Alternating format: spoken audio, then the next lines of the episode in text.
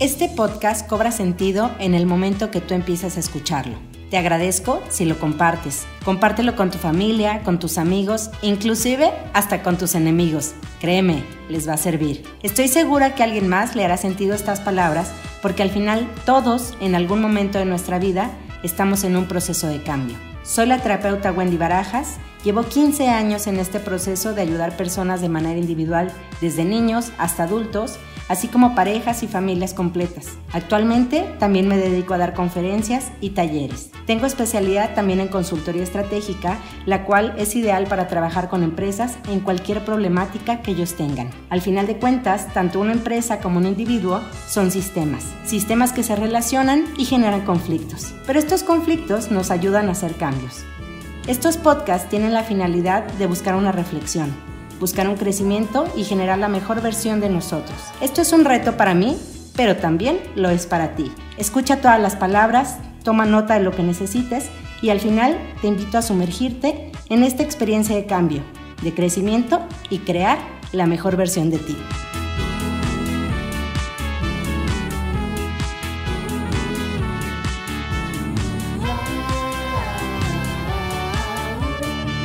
Quiero iniciar dando gracias, gracias a todos los que me han ayudado para que estos podcasts puedan existir. Primero a un gran amigo, Chemín Santillanes, un excelente músico que está lleno de amor y de inspiración. Ha tocado en bandas como Plástico, Le Funk y Fanco, y bueno, la música que escuchan en estos podcasts es creada por él para esto. Quiero agradecer a mis padres por siempre darme ese apoyo para hacer las cosas y al final enseñarme que con todo y miedo todo se puede crear y hay que arriesgarse porque la vida es de los que se arriesgan. Y por último, quiero agradecer a mi esposo y a mis hijos por siempre ser ese apoyo, esa inspiración, por sentirse tan orgullosos de quién soy yo y sobre todo por saber guardar silencio cada vez que a la mamá se le ocurre grabar un podcast en casa.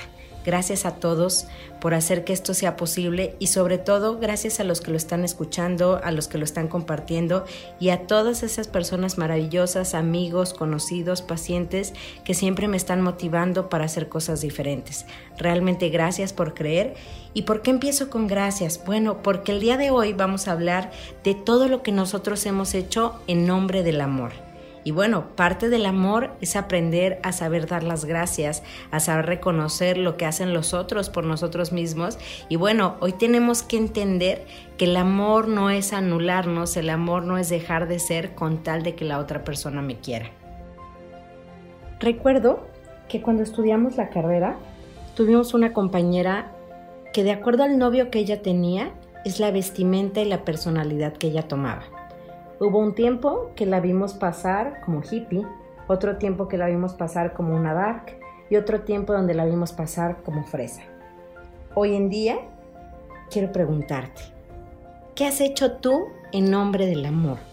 ¿Cuántas cosas has aceptado dejar y cuántas cosas has aceptado hacer en nombre, obvio entre comillas, de lo que tú crees que es amor?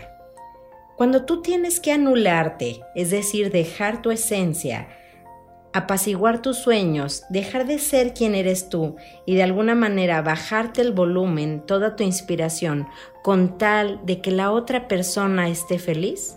Yo me pregunto si eso es amor.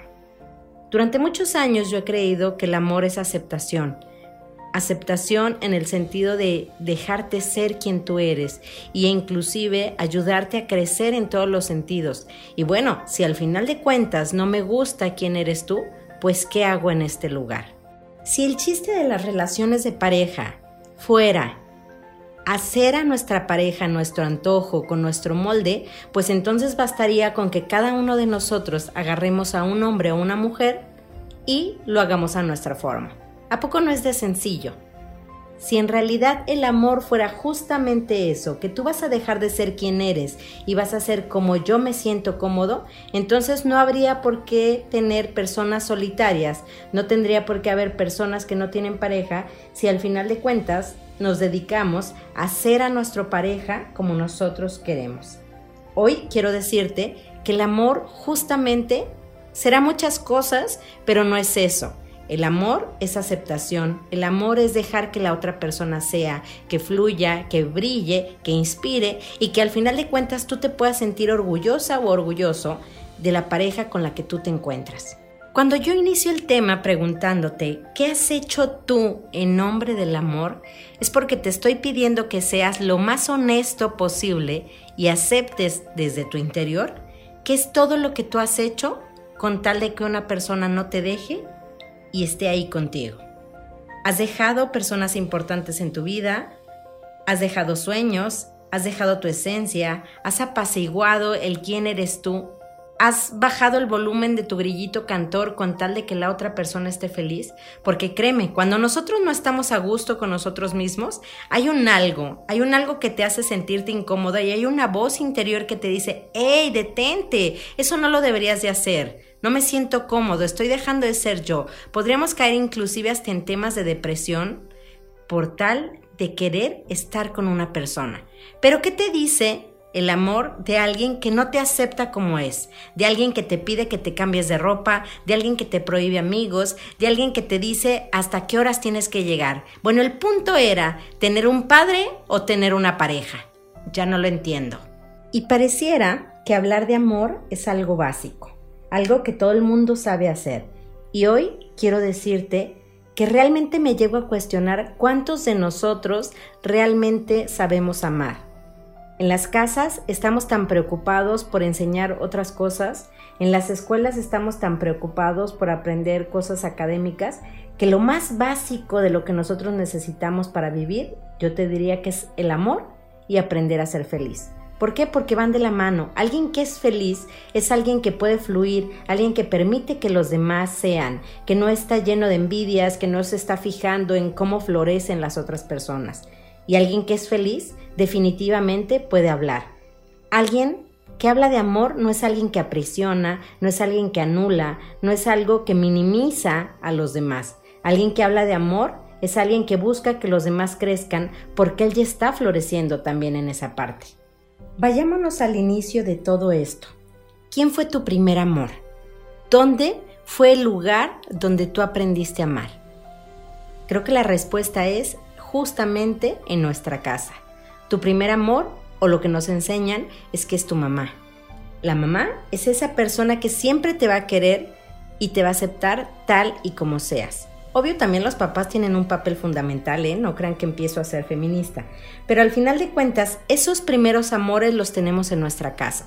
Y como te decía, una cosa es el amor de padres, pero también como padres cometemos muchos errores porque nos enfocamos más en ver los defectos que tienen los hijos que en reconocer las cosas buenas que hacen.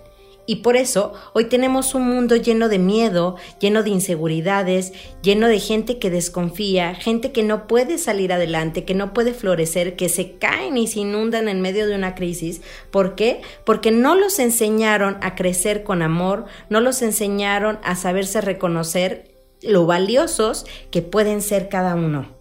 Entonces, desde ahí el primer amor ya no es como nosotros quisiéramos. Y no es que les quiera reclamar a los papás. Obvio, cada uno de nosotros enseñamos desde los recursos que tenemos. El problema es que esto va de generación en generación. Si nuestros padres no los enseñaron a quererse, si a nuestros abuelos no los enseñaron a quererse, imagínense la cadena desde dónde viene, desde que se creó posiblemente toda la humanidad. Y entonces después nos enfrentamos a que el mayor ejemplo que nosotros tenemos de pareja es el de nuestros papás.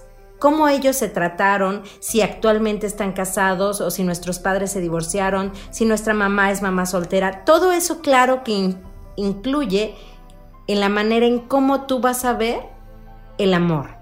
Si yo vengo de una pareja divorciada, va a ser más complicado que yo sepa cómo debo de luchar y cómo debo de creer en el amor. Si yo vengo de una pareja que toda la vida ha fingido estar juntos solo por el que dirán, pues también voy a aprender que el amor es fingir y que el amor es aguantar y que es tu cruz lo que tienes que estar ahí. Entonces, el problema es que a lo mejor puede que no haya ni siquiera una pareja perfecta. Cada uno tenemos que construir lo que es la perfección, o es más, te invitaría a que ni siquiera sea perfección, que sea esa imperfección de dos seres que se están uniendo, pero a la vez en esa imperfección existe este tema de aceptación, donde no te pondré condiciones ni las aceptaré de ti. Es decir, nos estamos uniendo, estamos formando una pareja por sacar la mejor versión de nosotros, pero también la peor de nosotros, porque lo mejor que tú podrías tener en una pareja es que ame tus defectos como ame también tus virtudes. Y créeme, eso no está fácil. Otro punto que quiero aclarar es que no porque tus padres en la actualidad estén divorciados o porque tú vengas de una mamá soltera o porque vengas de una pareja donde siempre fingieron que eran felices, estés destinado al fracaso.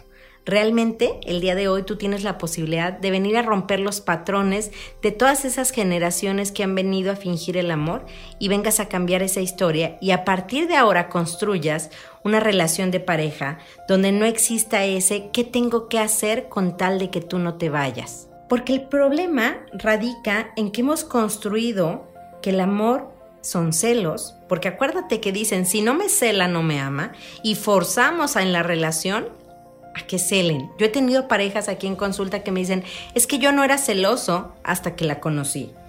Hemos también construido que el amor es prohibir, el amor es vigilar, el amor es anular, el amor es pedir esas muestras de amor esa parte de dame la muestra, la prueba de amor de que quieres estar conmigo.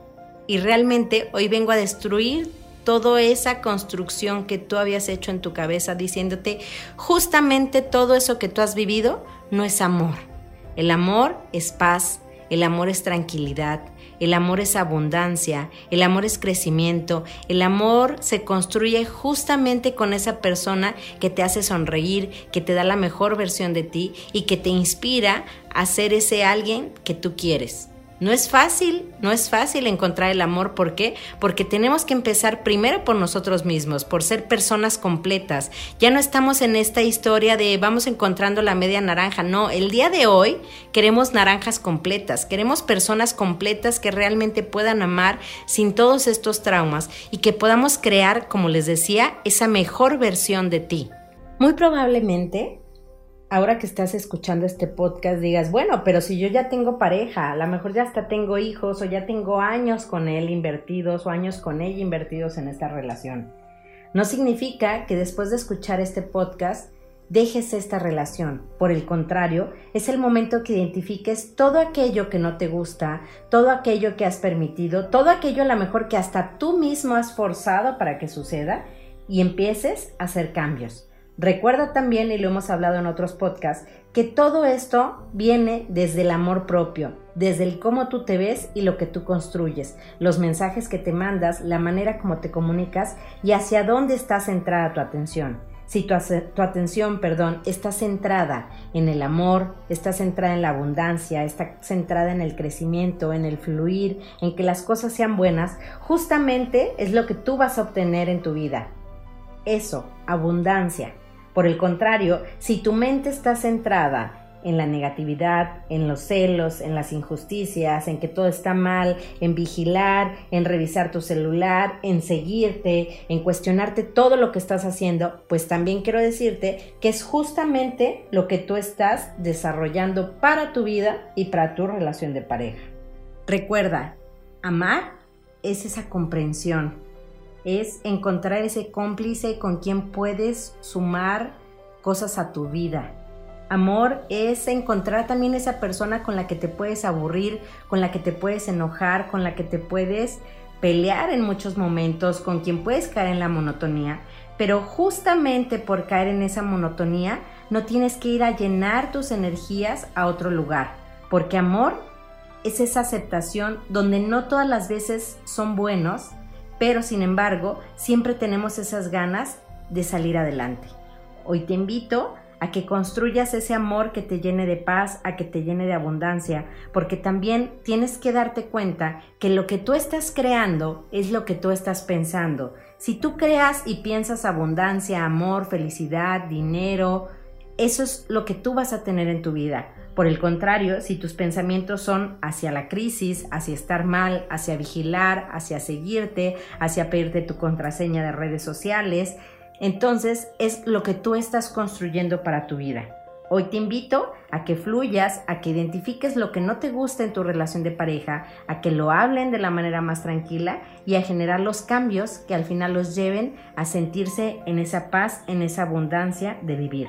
Recuerda que en nombre del amor no debes hacer absolutamente nada que te haga sentir a ti incómodo, porque el amor es fluir, el amor es aceptación y no se vale que dejes de ser quien eres tú en nombre de alguien más. Quiero darte nuevamente las gracias por escuchar este podcast, porque lo puedas compartir. Gracias a todos los que forman parte de esto. Gracias a todos, de verdad, gracias hasta los que mandan buenas o malas vibras, porque todo, absolutamente todo, se regresa. Yo les envío amor, les envío abundancia y les envío mucha paz en estos momentos.